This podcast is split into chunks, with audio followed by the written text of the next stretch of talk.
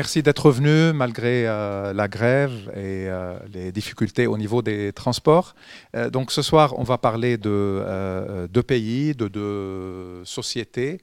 Euh, qui ont leurs euh, histoires et qui ont euh, un contexte assez chargé, comme vous le connaissez. donc, avant de donner la parole à, mes collègues, juste pour parler un peu de la, du contexte aujourd'hui, qui pourrait peut-être introduire un peu cette conférence. la région, le Moyen-Orient, vit depuis quelques temps, quelques années déjà, euh, des soulèvements. Euh, une première phase en 2011 qui avait commencé en Tunisie. il y a eu l'Égypte, la Syrie, le Bahreïn, le Yémen, la Libye, euh, avec des scénarios différents, avec euh, des peut-être succès relatifs quelque part, euh, des contre-révolutions, des tragédies dans d'autres cas.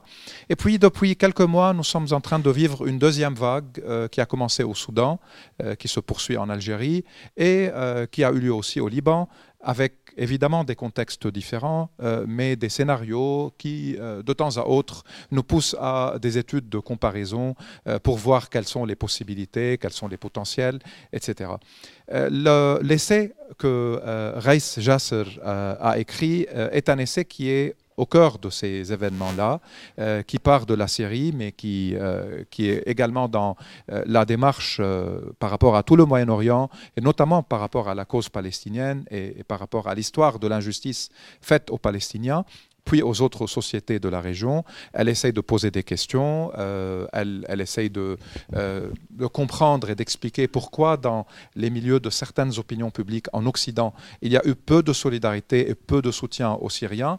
Euh, est-ce que cela est relié à, à l'état des sociétés aujourd'hui Est-ce que c'est une question de génération Est-ce que la théorie de complot a pu s'imposer par rapport à la configuration syrienne surtout Donc elle se pose énormément de questions et elle nous aide un peu à voir et penser et comprendre ce qui se passe aussi euh, de l'autre côté de la Méditerranée.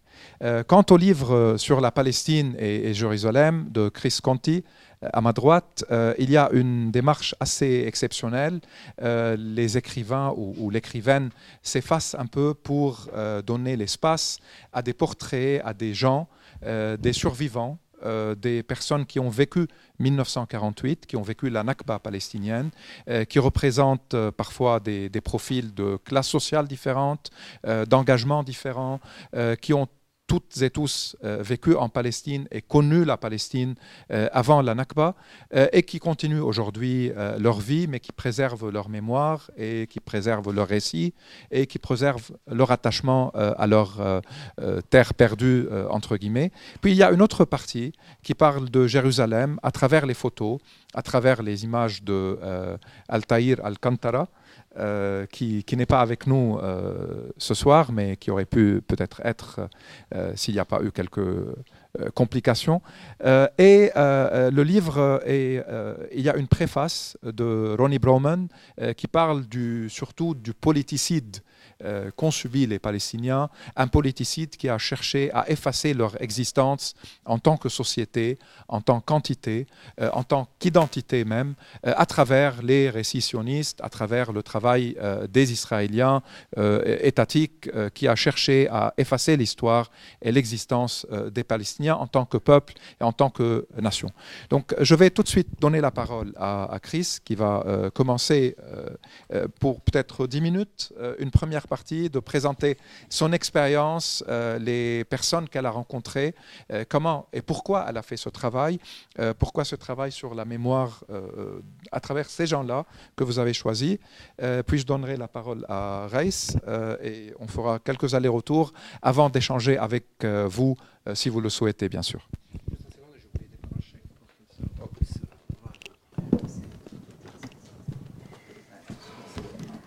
Pour commencer, en fait, je, veux justement reprendre ce que tu disais, euh, Ziad.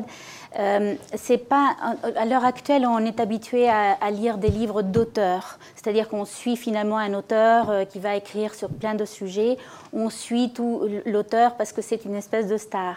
Ici, la démarche est inverse, c'est-à-dire qu'on n'est pas un auteur, on est une équipe.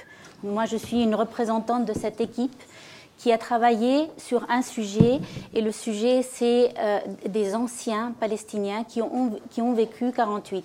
Donc c'est une, un, une collecte et euh, une transmission de, la mémoire, de leur mémoire. Donc en fait, on s'efface euh, derrière ça, mais il y a une autre histoire dont je vais vous parler maintenant comment finalement ça a commencé. Ça a commencé en Jordanie avec euh, des, journalistes, euh, vous savez, quand on est en Jordanie ou n'importe où ailleurs, euh, nous nous approchons généralement très rapidement des chercheurs parce que ce sont les scientifiques qui sont nos sources sûres pour, nous journalistes.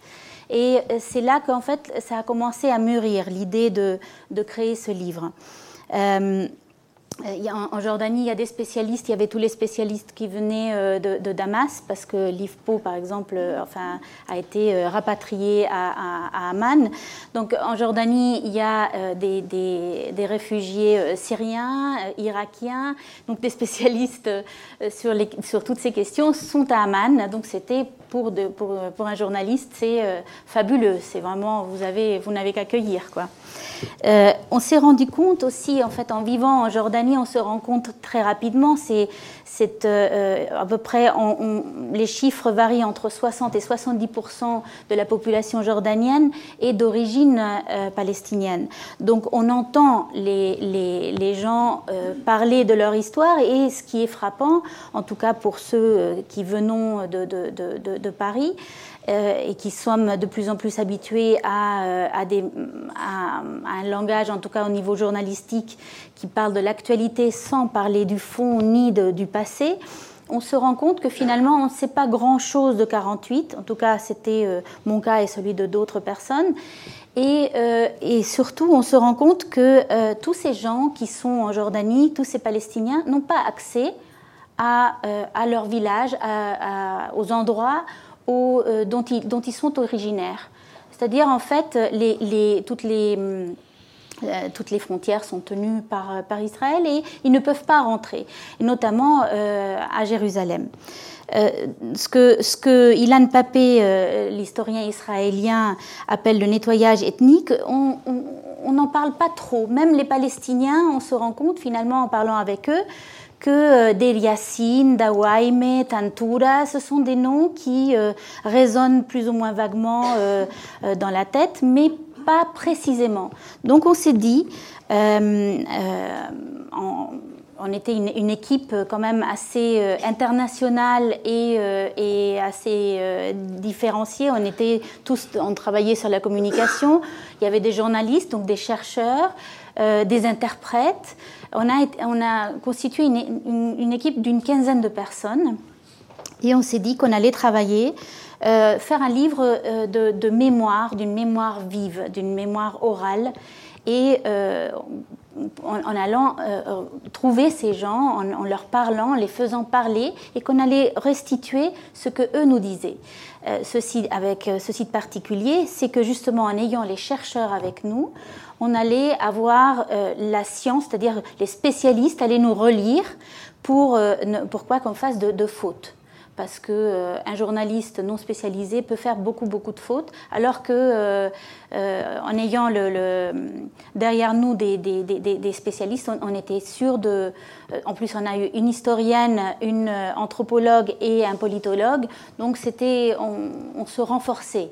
C'était aussi notre objectif. C'est pas qu'on on, on, remettait en, cause la parole des gens, c'est qu'il fallait qu'on mette des sources. Et ce livre, il y a plusieurs entrées, vous le verrez euh, à un moment donné, il y a euh, les, footnotes, les, notes de bas de page. C'est une partie très très importante du livre qui ouvre le, livre à, euh, à toutes les, informations que, les gens nous ont données on les a, on a trouvé des, articles et des chapitres entiers dans les, dans les livres qui existent.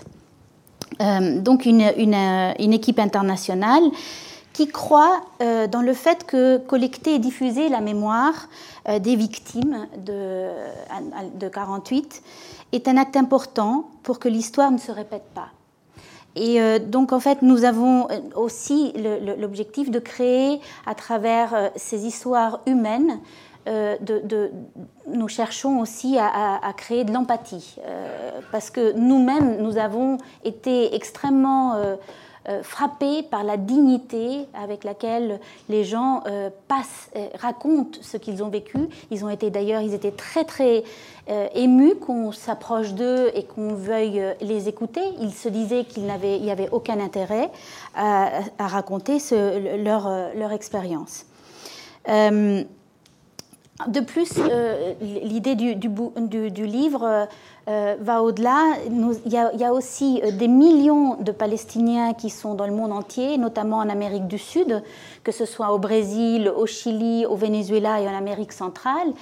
Euh, et tous ces, gens sont un peu coupés j'en connais beaucoup, qui, sont coupés vraiment des racines de leur histoire. Et donc on s'est dit que c'était aussi un moyen d'arriver à eux. Bien sûr, un livre supplémentaires. Ce n'est pas le premier livre sur la Palestine, ça c'est sûr. Des livres sur la Palestine, il y en a euh, des milliers. Et surtout, en fait, des Palestiniens qui ont raconté leur euh, histoire de la, de la Nakba, il y en a eu beaucoup. Mais la plupart du temps, en fait, ils écrivent en arabe et en anglais. Et il n'y en a pas tant que ça en français. Et là, donc, on s'est dit qu'on allait collecter euh, un panel. On s'est axé sur le fait de trouver des gens très différents, socialement, politiquement, religieusement et géographiquement. Donc on a fait un choix euh, pour pas que les histoires se répètent. Donc on a vraiment été chercher euh, euh, les, gens. Alors sur le choix de, ces personnes, j'ai encore trois minutes. sur le choix de, ces personnes, c'est en fait le, premier par exemple, c'est ce, monsieur qui est sur la couverture, qui est un, un paysan et que quelqu'un connaissait. Et euh, il s'avère que ce qui, venait, euh, en fait, ça a été que des, histoires comme ça. Quelqu'un connaissait, on s'est approché de lui, et puis il avait beaucoup de documents. Euh, qui nous a montré. Donc il y avait des, documents sur lesquels il pouvait appuyer son, récit. Ensuite, en fait, euh, on a, on a écrit son histoire. Il y a toute une, donc, on, est allé avec euh, une traductrice. Ensuite, il, a fallu euh, transcrire tout ça, écrire parce qu'il faut l'écrire pour, pour que des lecteurs soient, soient, soient aussi capables de l'entendre. Ce n'est pas du mot à mot. Et ensuite, on a, on a passé généralement entre 10 et 15 heures avec chaque personne. Et ensuite, notre, éthiquement, c'était, ce qui était important, c'est de revenir le voir et de lui lire. Donc avec un autre traducteur, euh, de lui lire et qu'il soit d'accord. La plupart du temps, ils n'étaient pas d'accord sur beaucoup de choses, donc on a corrigé parce que justement le, journaliste fait des erreurs. Donc on a beaucoup corrigé.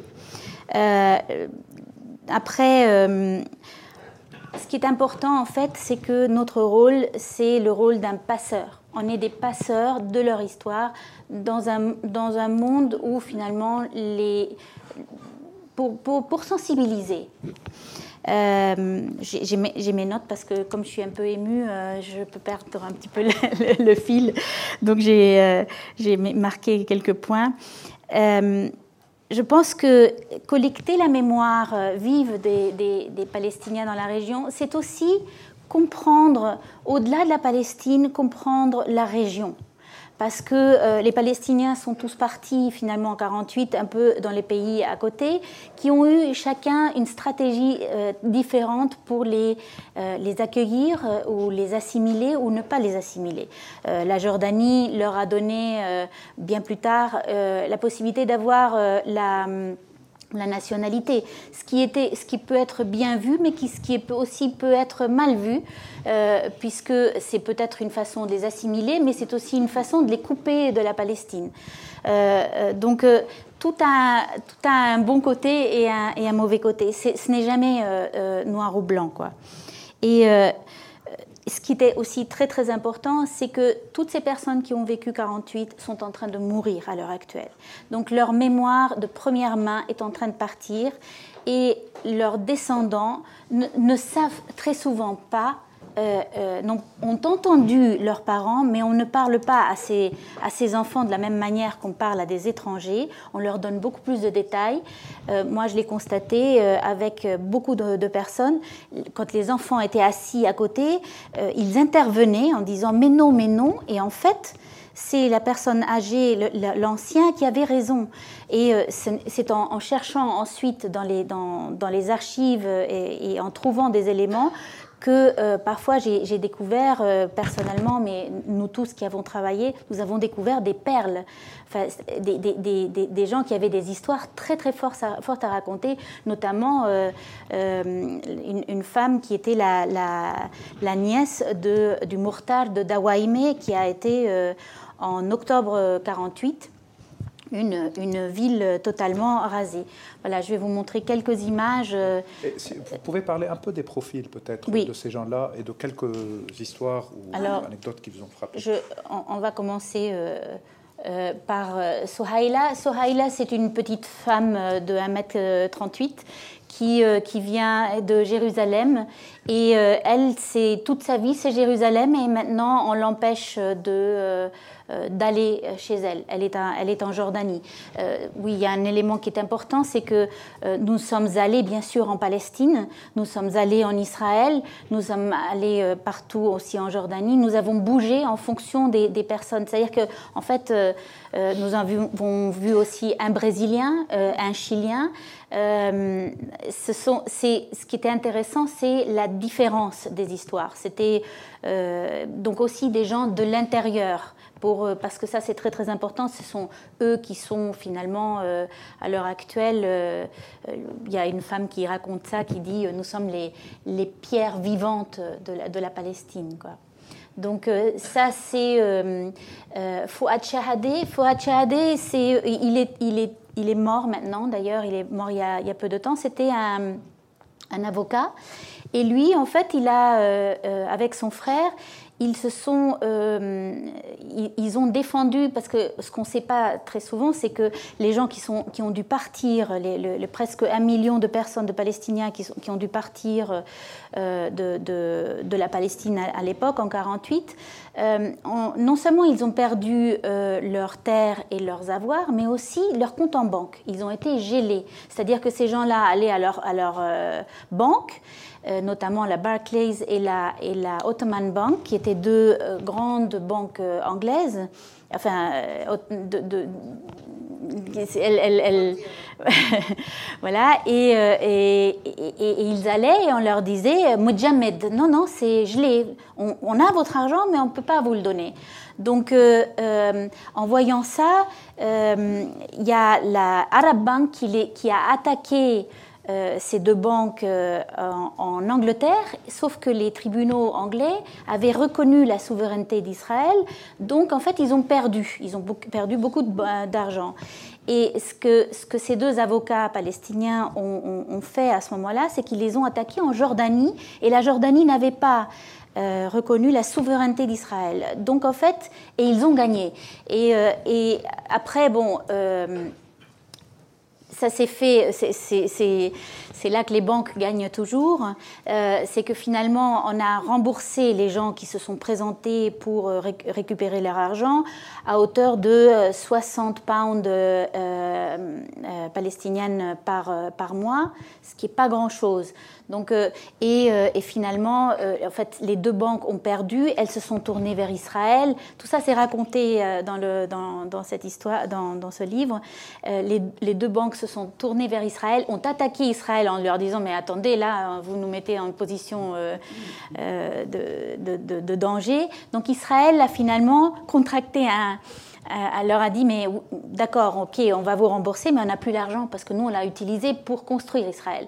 Donc euh, il y, y, a des situations comme ça qui, euh, qui sont intéressantes parce qu'on rentre dans la petite histoire et il y a la grande histoire derrière. Et c'est ça qui a été difficile, mais en même temps extrêmement passionnant à, raconter. Donc ça c'est Fouad, ça c'est un philosophe.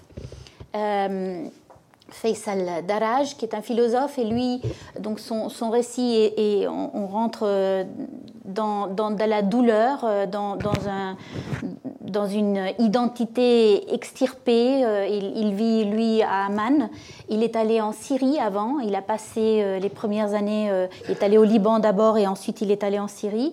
Et la Syrie accueillait très très bien en, en 48 les, les, Palestiniens, donc il a, il a un souvenir de ça dont il parle.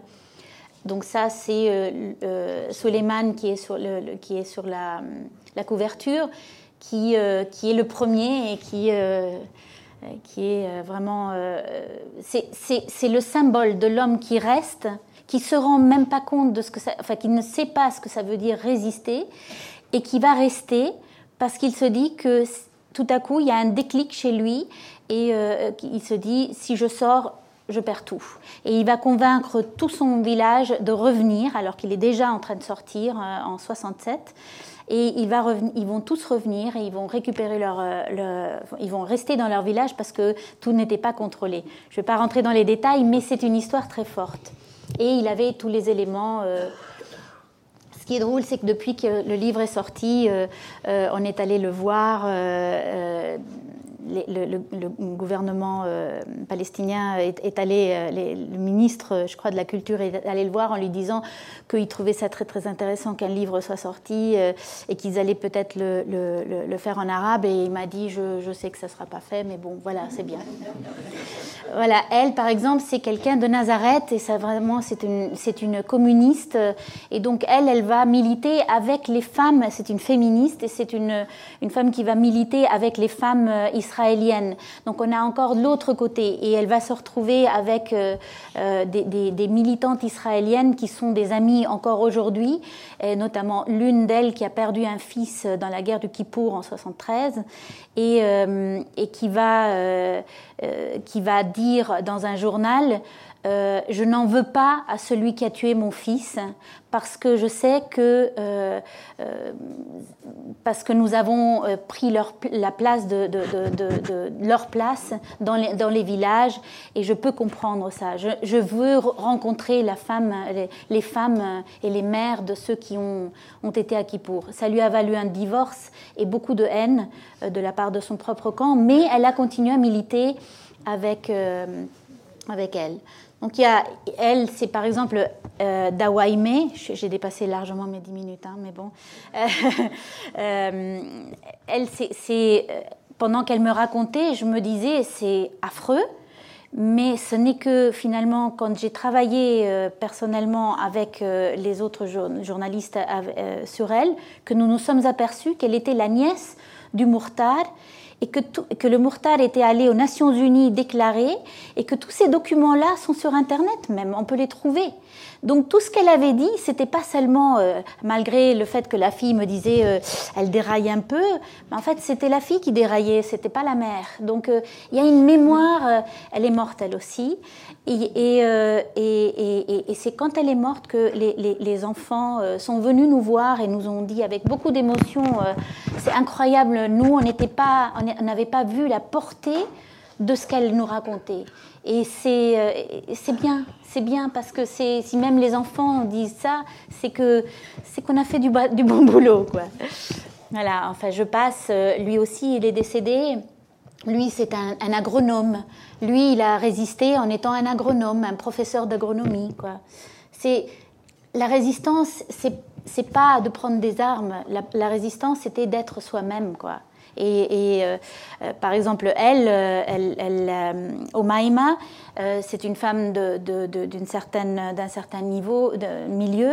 Elle, va partir par Gaza. son père va ensuite revenir et va mourir finalement sur place. Très souvent, en fait, la, génération au-dessus euh, va sentir à un moment donné euh, qu'elle elle veut revenir, elle veut revenir, elle va tout faire. Les, les grands-parents, en fait, euh, son père notamment, il va revenir et puis il va mourir.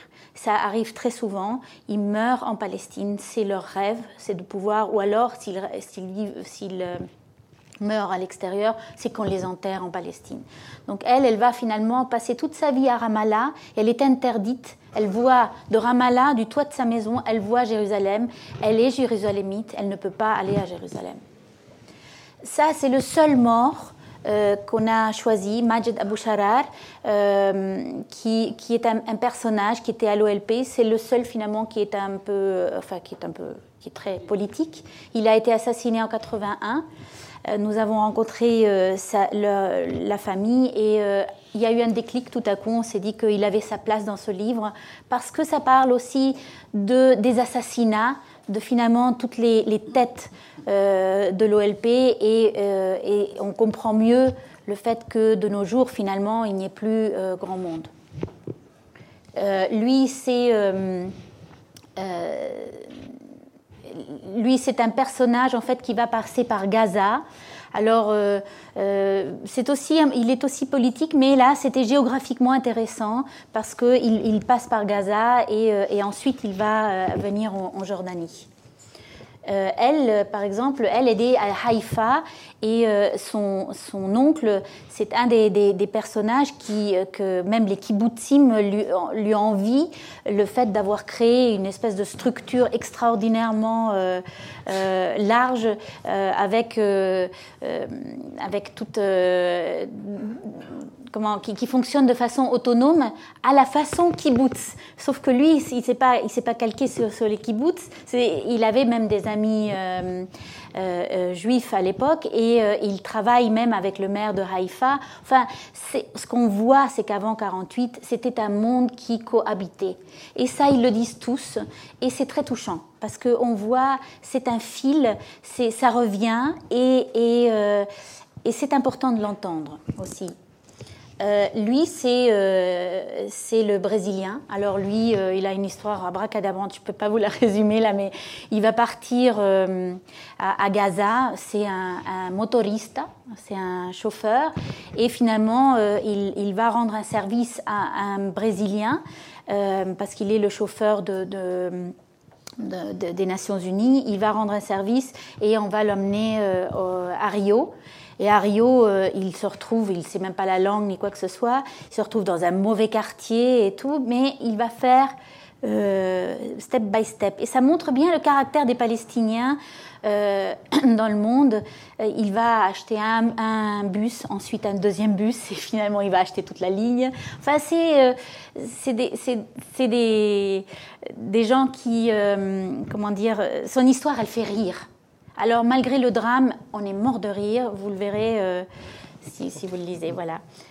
Et voilà, on a aussi un patriarche, euh, on a une sénatrice, euh, on a ce monsieur qui est de Batir, qui est en fait un, village qui, qui, est resté palestinien, on a, on a une universitaire et on a un Chilien et ce monsieur euh, qui n'est pas dans le livre français mais qui est dans l'anglais, qui est un soufi. Voilà. Donc on a une, palette assez euh, large de la société palestinienne qui n'était pas euh, une société vide comme on a voulu le faire croire.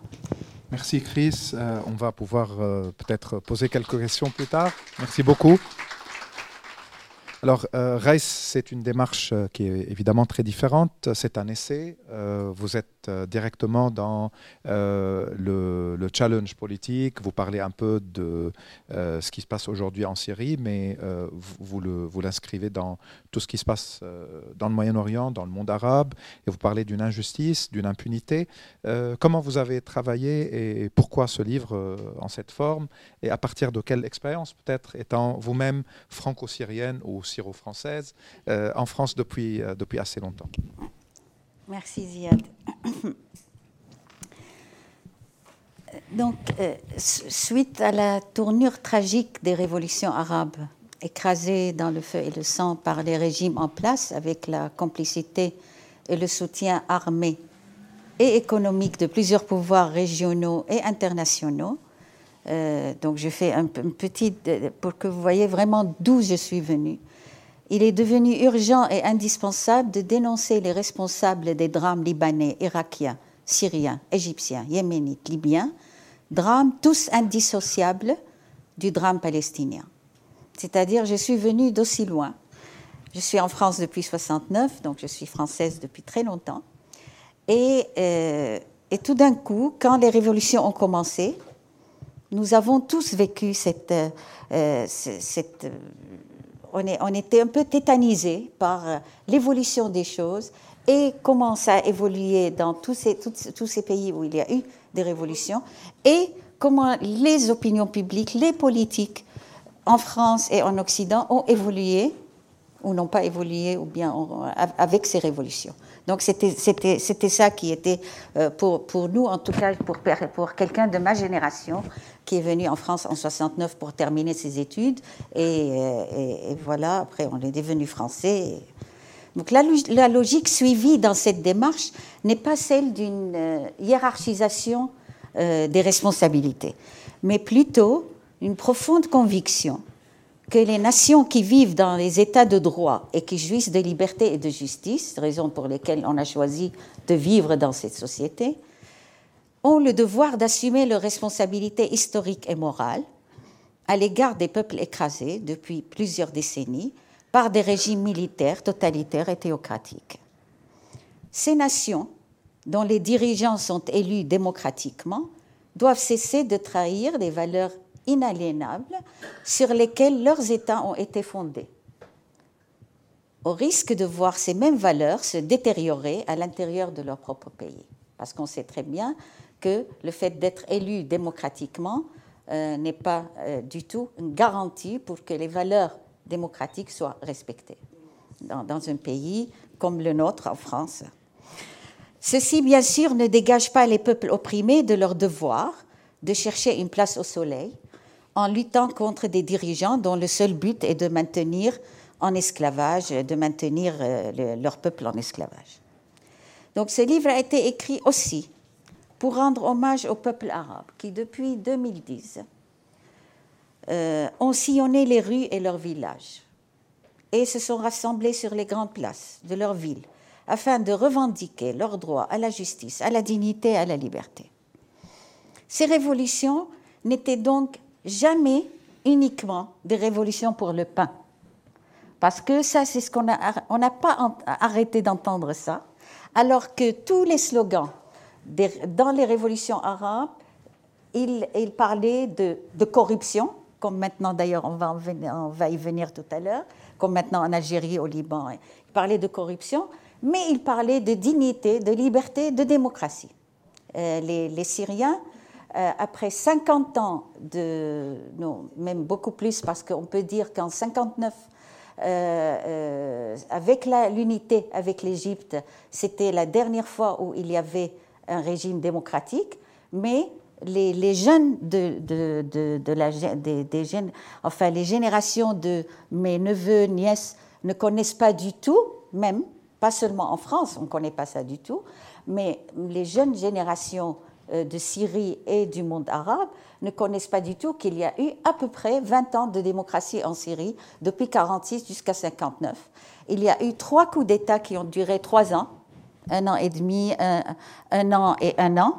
Et, et, et, après, c'était de, de 46 à 59, c'était des démocraties parlementaires. Une démocratie parlementaire qui a fonctionné, où il y avait des, des, des, euh, des, des Kurdes, comme il y avait de toutes les confessions, et, ceux, et, ceux et celles qui étaient dans ce Parlement ne représentaient pas, n'étaient pas là pour représenter leur ethnie ni leur confession, ils et elles étaient là pour, euh, comme des citoyens ou citoyennes syriens. Euh, donc ça, c'est des, choses qu'on est obligé sans arrêt de rappeler, de dire. Donc euh, c'est pour cela que j'ai senti que mon devoir était aussi de, rappeler que les démocrates arabes n'ont jamais cessé de lutter pour la justice et la liberté dans leur pays ou en exil. Aussi, comment oublier les combattants euh, Pardon? Pas dans les autres pays l'Arabie saoudite, par exemple Non, j'ai dit des démocrates arabes, madame moi, j'ai connu des démocrates saoudiens qui, qui, euh, euh, qui ont quitté leur pays. Et Donc, comment oublier enfin les combattants pour la liberté des peuples de par la terre? Ayant gardé le sens de la fraternité et de la solidarité Cet essai, donc, pour que le Moyen-Orient retrouve la paix, est une suite logique de ma lettre ouverte à François Hollande, que je lui ai écrite le 1er novembre 2016 et que l'IREMO a eu la gentillesse de publier sur son blog de, Mediapart. Cette lettre correspond, correspond au siège d'Alep, au massacre de civils qui l'ont suivi, aussi bien qu'à la destruction de la ville millénaire, qui est ma ville natale où j'ai vécu jusqu'à l'âge de 18 ans. Bien sûr que j'étais touchée dans ma chair parce que je suis la fille d'Alep et de la Syrie.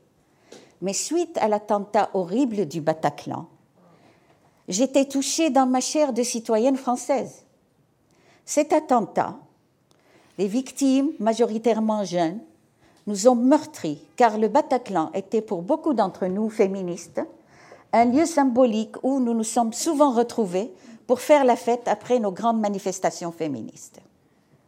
Donc, j'en profite ici pour dire que euh, ce que je n'ai pas dit directement dans mon essai. Ma lettre à Hollande, aussi bien que mon essai, émane d'une exigence et d'une colère de citoyenne française, d'une chercheuse qui aborde toute démarche essentialiste. C'est pour cela que mon propos concerne les autorités politiques occidentales, et particulièrement françaises, parce que je suis française, et les régimes arabes et régionaux, c'est-à-dire les régimes iraniens, euh, quand j'ai dit régionaux, c'est-à-dire avec les régimes arabes, iraniens, turcs et israéliens, hein, parce qu'ils sont tous impliqués dans, dans ce qui s'est passé. La révolution syrienne, je pense que vous êtes très nombreux à savoir, commence donc à Daraa et s'étend assez vite sur une grande partie de la Syrie. Pour l'ambassadeur de France à ce moment-là à, Damas, il disait à tous ceux qui voulaient l'entendre, il ne se passe rien d'important dans le pays et vraiment rien à Damas.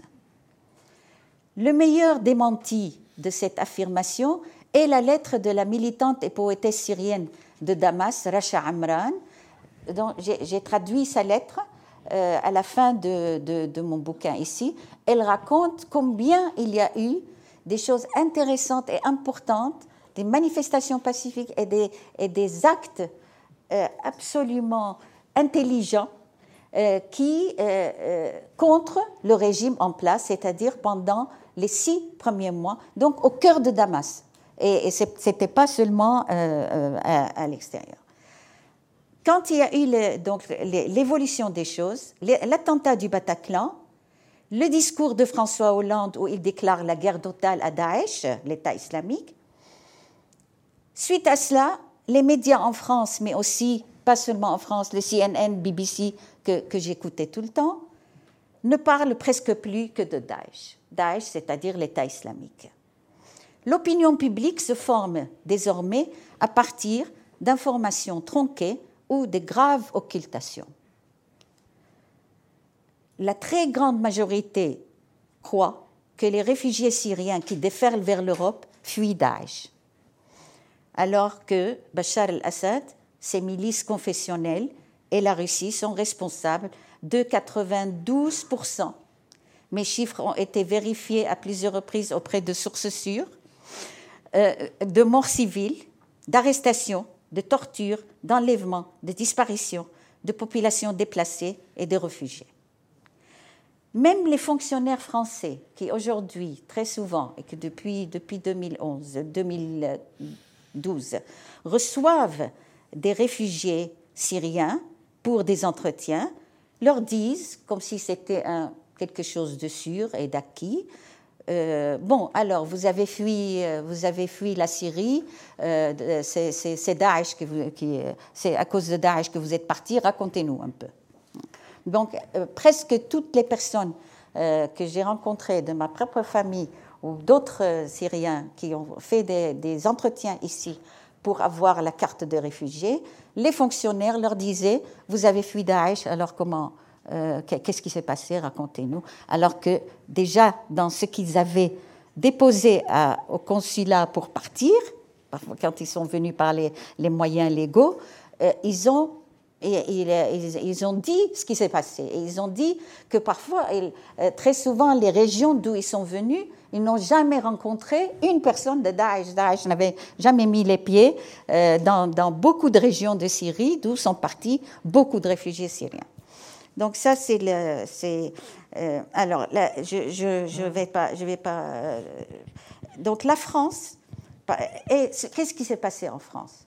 C'est que tout d'un coup, euh, nous, les, franco-syriens, donc moi, c'est vrai, mon compagnon, par exemple, refuse de dire franco-syrien parce que euh, je, suis plutôt avec ce que disait Amin Malouf, c'est-à-dire je me sens à 100% française et à 100% syrienne.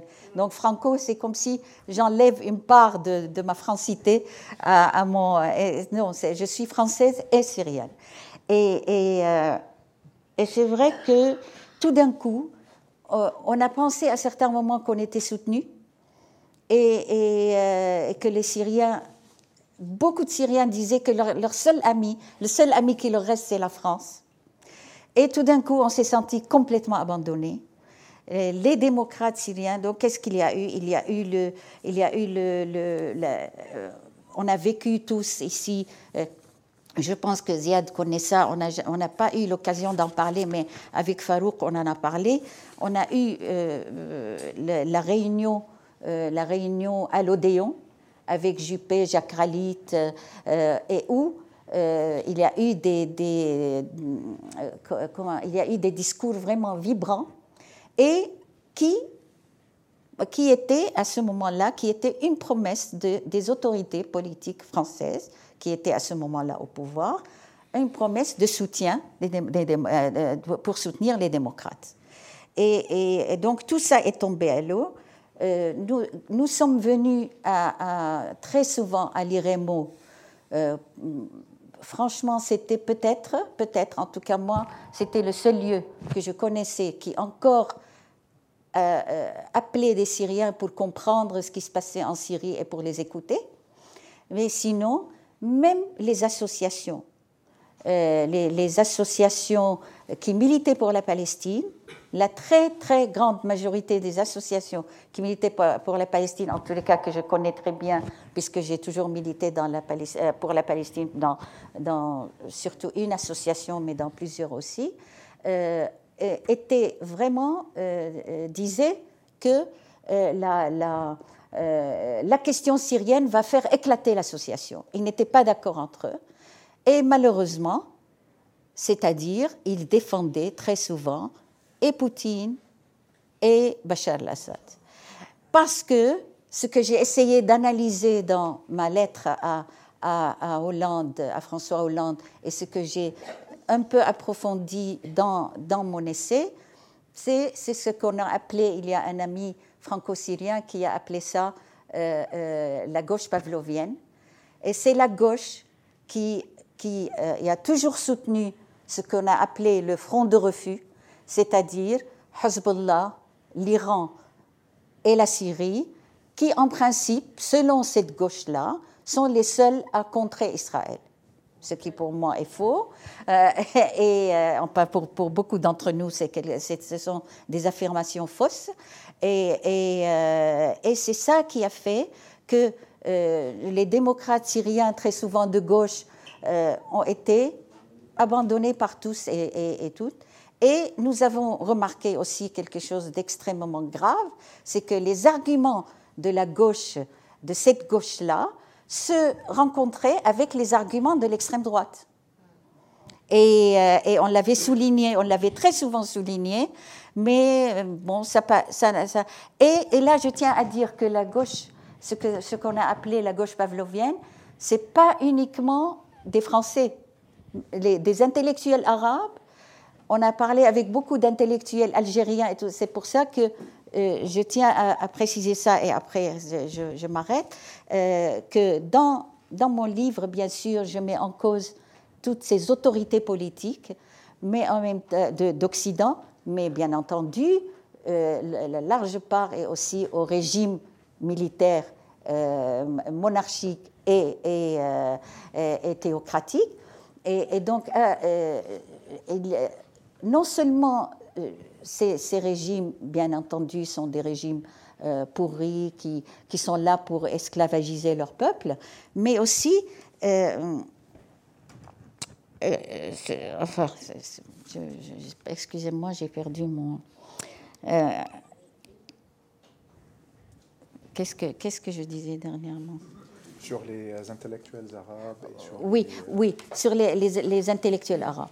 Euh, c'est, à dire c'était ça, c'était une, deuxième ou une troisième douleur, si vous voulez, parce que euh, même nos, amis arabes, qui étaient très souvent de gauche, étaient aussi encore en, en train de soutenir des régimes, genre régime Bachar al-Assad ou régime, alors que les démocrates avaient compris depuis très longtemps que euh, depuis que les démocraties dans les, pays arabes n'ont plus existé, moi je l'ai vécu personnellement avec un père qui a toujours été démocrate, il était journaliste et il a dû, quitter le Liban depuis, euh, que le parti basse est arrivé au pouvoir.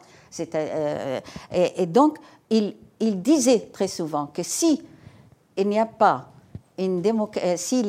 pays arabes ne sont pas des pays démocratiques et fédérée. Il faut qu'on vive une démocratie fédérée dans, le monde, dans les pays arabes. D'ailleurs, il ne disait pas le monde arabe, il n'aimait pas ce terme-là. Dans les pays arabes, des pays démocratiques et fédérés, si on ne vit pas ça, le pays va être démantelé. toute la région va être démantelée parce que c'est le projet que Sykes-Picot a essayé avec la théorie aussi de, de, la, de, de Sykes-Picot et avec la théorie sioniste que euh, nous sommes une mosaïque de peuples et de religions. Quand on dit mosaïque, c'est-à-dire on vit les uns à côté des autres, mais on ne vit pas les uns avec les autres. C'est ça le mosaïque.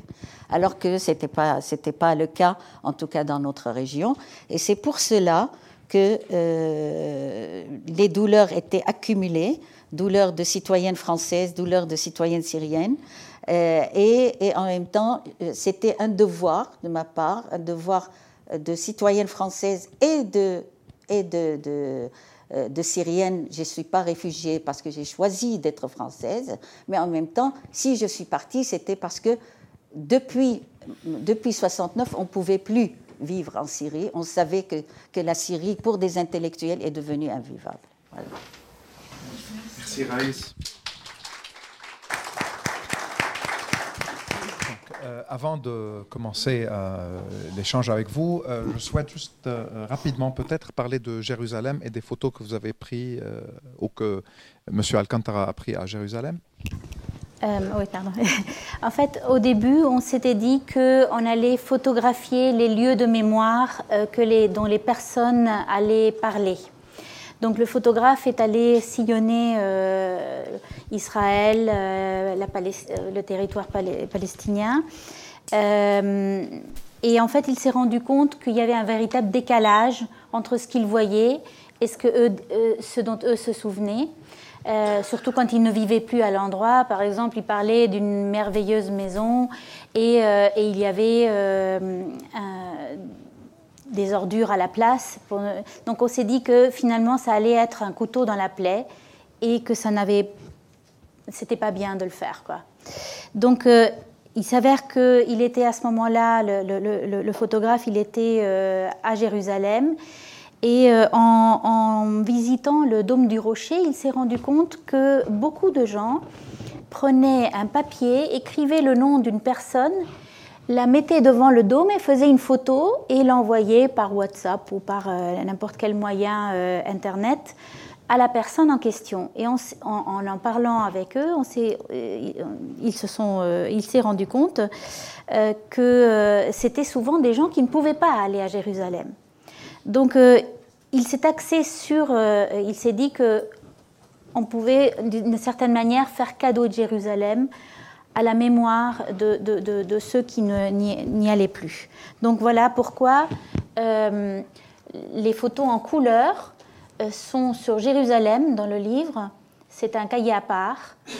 Et euh, les photos en noir et blanc qui vont avec la, la partie mémoire de, l'histoire racontée cette partie-là, en fait, elle est en, il y a des photos en, noir et blanc et le papier est plus, euh, plus fin euh, parce, parce, que la mémoire est fragile, alors que les photos, elles sont actuelles et, le papier est plus, euh, plus important. Voilà. C'est un travail. Le, photographe a. Hum, bien sûr, Jérusalem a été archi photographié, donc aller dans les, dans, dans les sur les sentiers battus, c'était pas facile de faire quelque chose de différent. mais en fait, très souvent, les photographes et, en général les, gens qui filment Jérusalem ont des fixeurs. Et d'ailleurs, on s'en est rendu compte, ils sont, on nous en a conseillé. Et donc, on, a, préféré ne pas prendre de fixeur et prendre notre temps et se balader ça, c'est sur les, sur les toits de Jérusalem. Mm. C'est ce qu'on appelle les, les parcours. Mm. Et euh, plutôt que euh, de, de, de faire les, les, parcours euh, fléchés, quoi. Ça, c'est par exemple au conservatoire d'Edouard Saïd. Ça, ça c'est l'IFTA, qui a été donc. ça, c'est au moment de la. De la quand l'ambassade américaine a été installée à Jérusalem. Ça, c'est, euh, ça montre. Euh, c'est presque une image biblique avec le mur derrière. Le mur de séparation. Le mur de séparation aussi, mais le mur est tout petit. Et, euh, et, même la première photo, par exemple, c'est un cliché, certes, mais c'est pris de la maison d'Abraham. Je ne sais pas si vous la connaissez, mais la maison d'Abraham, elle, est, elle, elle, fait face à la vieille ville. Et euh, c'est un endroit où, les, gens des trois religions peuvent aller. Et ça, c'est quand même assez euh, spectaculaire et particulier. Euh, cette photo, par exemple, aussi, elle a été prise, c'est pas du tout une photo posée, c'était près de à Doura, sur les traces donc, de Majed Abou qui venait de Doura. Et là, cette femme, elle est juste, elle est passée à ce moment-là, elle venait avec sa récolte. Et le photographe a pris trois photos, trois, trois clics. Et, euh, et je, trouve que euh, particulièrement celle-ci, elle fait un lien entre le passé et le, présent de, de, manière incroyable. Quoi. C'est, Surtout avec les olives. Avec les olives, oui. Ça, c'est par exemple, euh, c'est Nabi Samuel, qui est en fait l'endroit le, plus haut des alentours de, la, enfin de, de Jérusalem, et qu'on voit de partout finalement. Et une des histoires, celle de Omaima euh, Mortadi al-Alami, elle, elle, est, elle, a grandi à, Nabi Samuel, elle vivait dans la mosquée qui était juste au-dessus, qui est en fait le... Euh, Nabi Samuel, c'est le the grave, la tombe, de, du prophète Samuel. Ça, c'est des, des, enfants qui mettent les mains. Euh, voilà, c'est pour vous donner quelques images. Là, on regarde vers la vallée du Jourdain et euh, une note d'espoir parce que les gamins euh, à Jérusalem ont les yeux bien grands ouverts. Voilà. Parfait.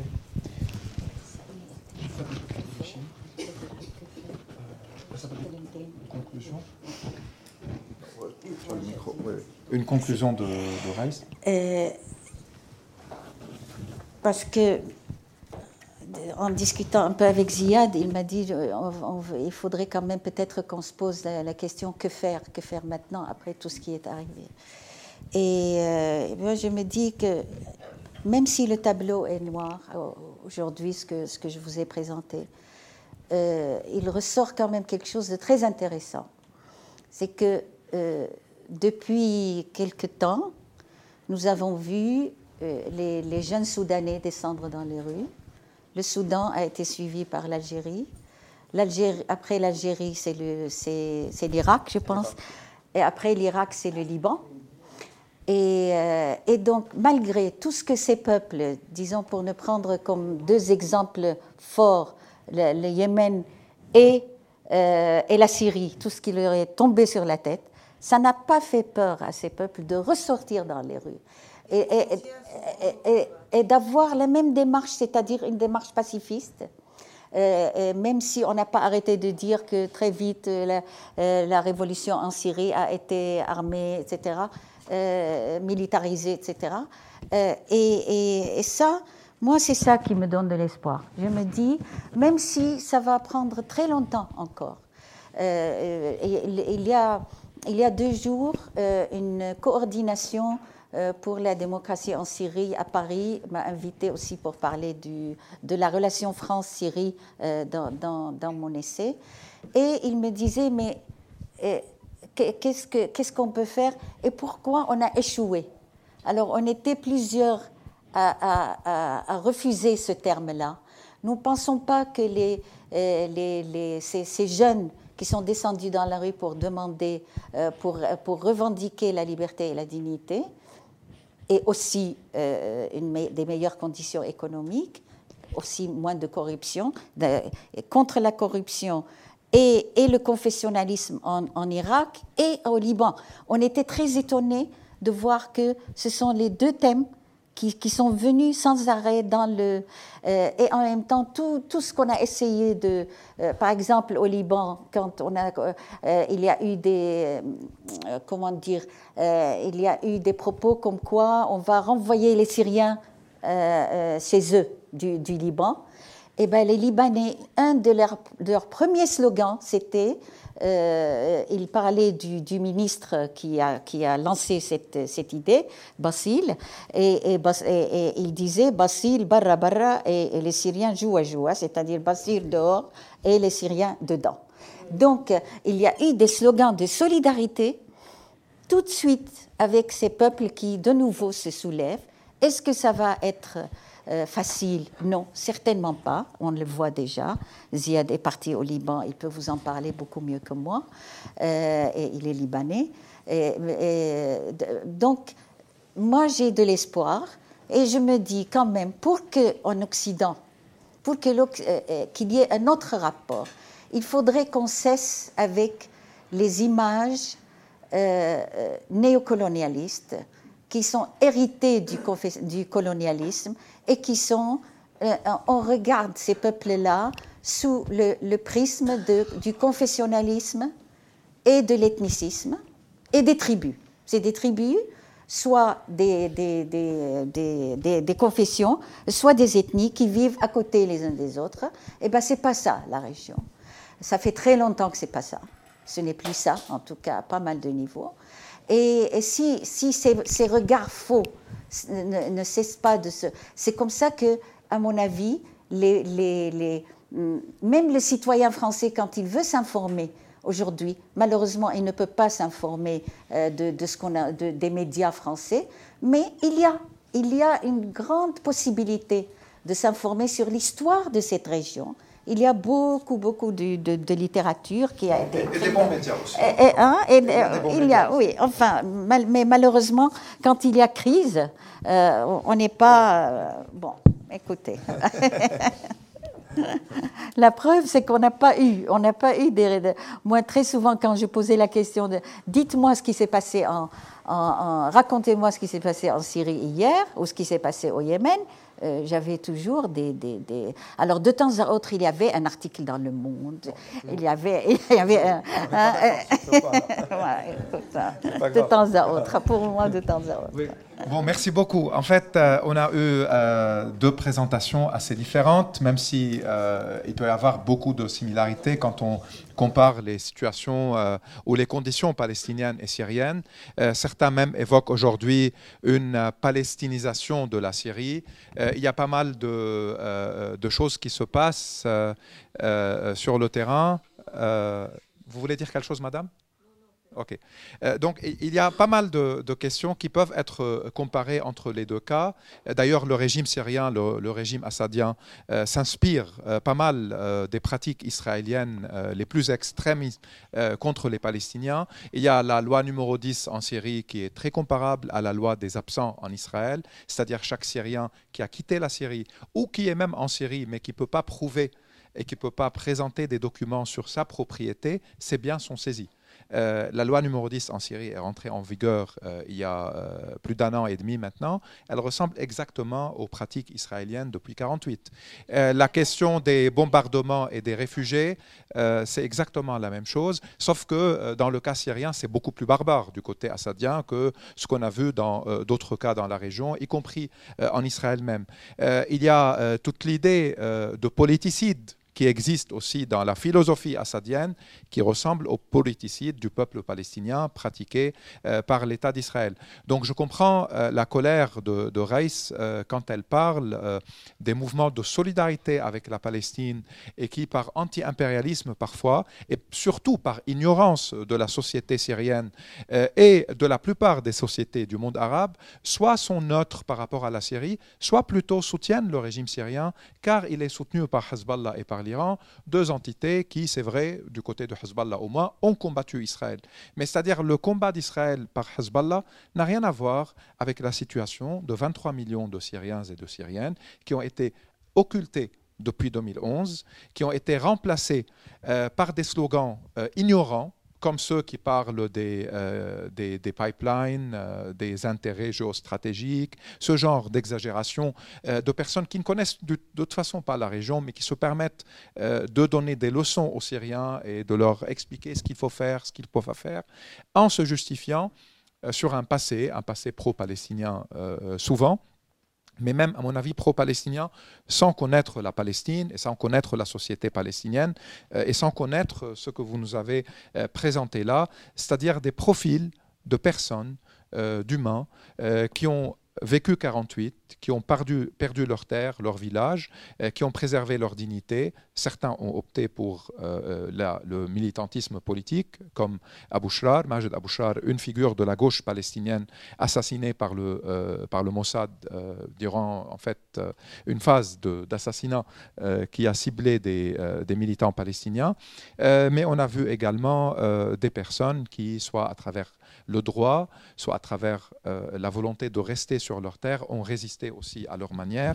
Euh, donc des résistances, des tragédies, dans le cas syrien comme dans le cas palestinien, euh, mais en même temps une note d'histoire, une note d'espoir, que ce soit à travers les yeux de cette jeune fille ou à travers ce qui se passe aujourd'hui en Irak, au Liban, en Algérie, au Soudan, et aussi euh, en Syrie et en Égypte et euh, en Tunisie, au Yémen, euh, en Libye, où il y a toujours, et dans, toute la région, où il y a toujours des jeunes et des moins jeunes qui écrivent, qui refusent la censure, qui travaillent, euh, qui utilisent les réseaux sociaux, euh, qui ont des contacts et des amis et des, des, cousins et des cousines à l'étranger, qui, qui manifestent, qui ont brisé le mur de la peur et qui essayent malgré tout de changer leur situation. Évidemment, ça n'a pas été facile et ça ne va pas l'être. Peut-être on peut parler même de défaites dans, certains cas, mais ce ne sont pas des défaites euh, disons, ou, finale, il peut toujours y avoir, encore une fois, euh, des vagues de soulèvement. La preuve, ce qui se passe aujourd'hui à travers la région.